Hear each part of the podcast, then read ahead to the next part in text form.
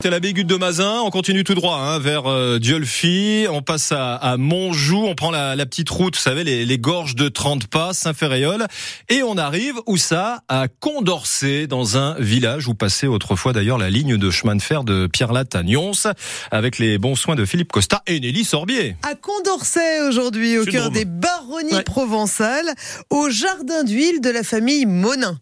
Alors le jardin d'huile, en fait, il est euh, au bord de la rivière. Donc quand on arrive, on est en pleine campagne. On a tout de suite à droite donc le bâtiment du moulin où va se trouver euh, notre moulin à huile, le labo de transfo et la boutique.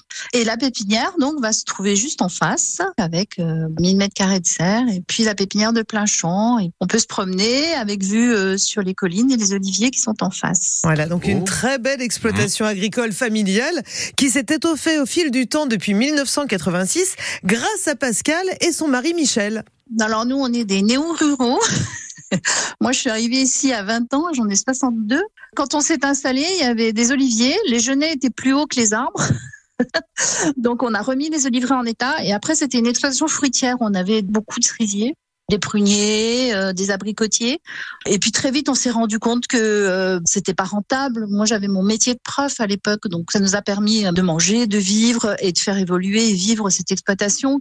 Et puis petit à petit, euh, l'AOP est arrivée. C'était un grand plus pour la région sur le lit d'oignons. C'est fabuleux. Et donc nous, on a beaucoup investi sur l'olivier à cette époque-là. Et c'est là qu'on s'est dit, il faut arrêter les fruits, ça ne marche pas.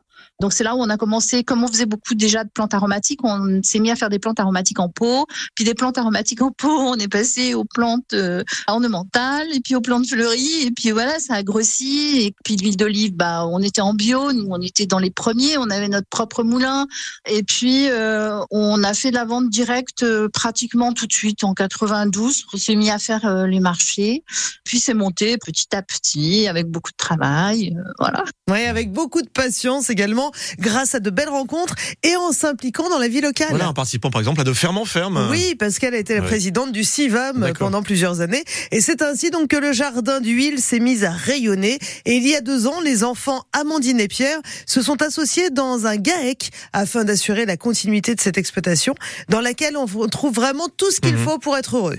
On produit euh, une huile d'olive au peignons en agriculture biologique. On fait l'olive de bouche, une tapenade, une affinade, deux douceurs d'olive, c'est les confits. Hein. Donc on a une douceur d'olive pomme, euh, gingembre, cannelle et une douceur d'olive orange gingembre. Ensuite, deuxième gros point d'exploitation, bah, c'est les pépinières. Hein. Donc en saison, beaucoup de plantes légumes, de l'aromatique, des plantes fleuries, de la pépinière ornementale, des arbres fruitiers. Mon fils s'est mis à faire des pépinières de plein champ aussi. On propose beaucoup de choses en plantes. Voilà, des plantes ouais. rustiques en plus, hein, produites mmh. Dans le respect de leur cycle naturel, sans pesticides ni surdosage d'engrais et plus de 1000 oliviers. De production non complémentaire, deux bébés pour Pascal et Michel. Ce qui est très important pour nous, c'est d'aller de la production à la vente en suivant toutes les étapes de la fabrication. Voilà, c'était ce qu'on voulait faire, ce qu'on a réussi à faire et ce qui était important pour nous. Après, on a construit notre maison. Enfin, mon mari, il a tout construit tout seul. Hein. Ça nous a pris à peu près 15 années avant de se dire qu'on pouvait à peu près en vivre. Mais ces 15 années, on n'a fait que bosser. Mais on regrette rien. Hein. C'était une magnifique aventure. Mais je pense qu'il faut pas se décourager. Il faut réfléchir. Qu'est-ce que font les autres? Qu'est-ce qu'on peut faire de différent? Quelle qualité faut qu'on mette en avant? Puis, bah, les choses se font petit à petit. Puis après, bon, on vit dans un terroir extraordinaire. Quand vous ramassez des olives à la main, vous ne vous disputez jamais. Vous êtes zen. Et euh, en fait, quand vous commencez les productions florales vers le 10 février, hein, et vous avez tous vos petits plants qui poussent, souvent il fait pas très chaud dans les marronniers à cette époque-là, et vous, vous êtes dans la serre, le soleil donne sur les bâches, donc vous êtes super bien, et vous avez toutes ces plantes qui vous poussent en énergie, alors là, c'est merveilleux. De toute façon, c'est des métiers de passion, hein, ça c'est bien certain. Mmh, donc n'hésitez pas à aller partager la passion de la famille Monin à Condorcet ou sur les marchés à la Motte Le lundi matin, Bordeaux le jeudi et le samedi, sous et Rémusa, et ici à la serre directement au jardin d'huile de Condorcet mmh. tous les jours, sauf le dimanche et le lundi matin. Merci les copains. On ajoute une punaise sur la carte des circuits courts.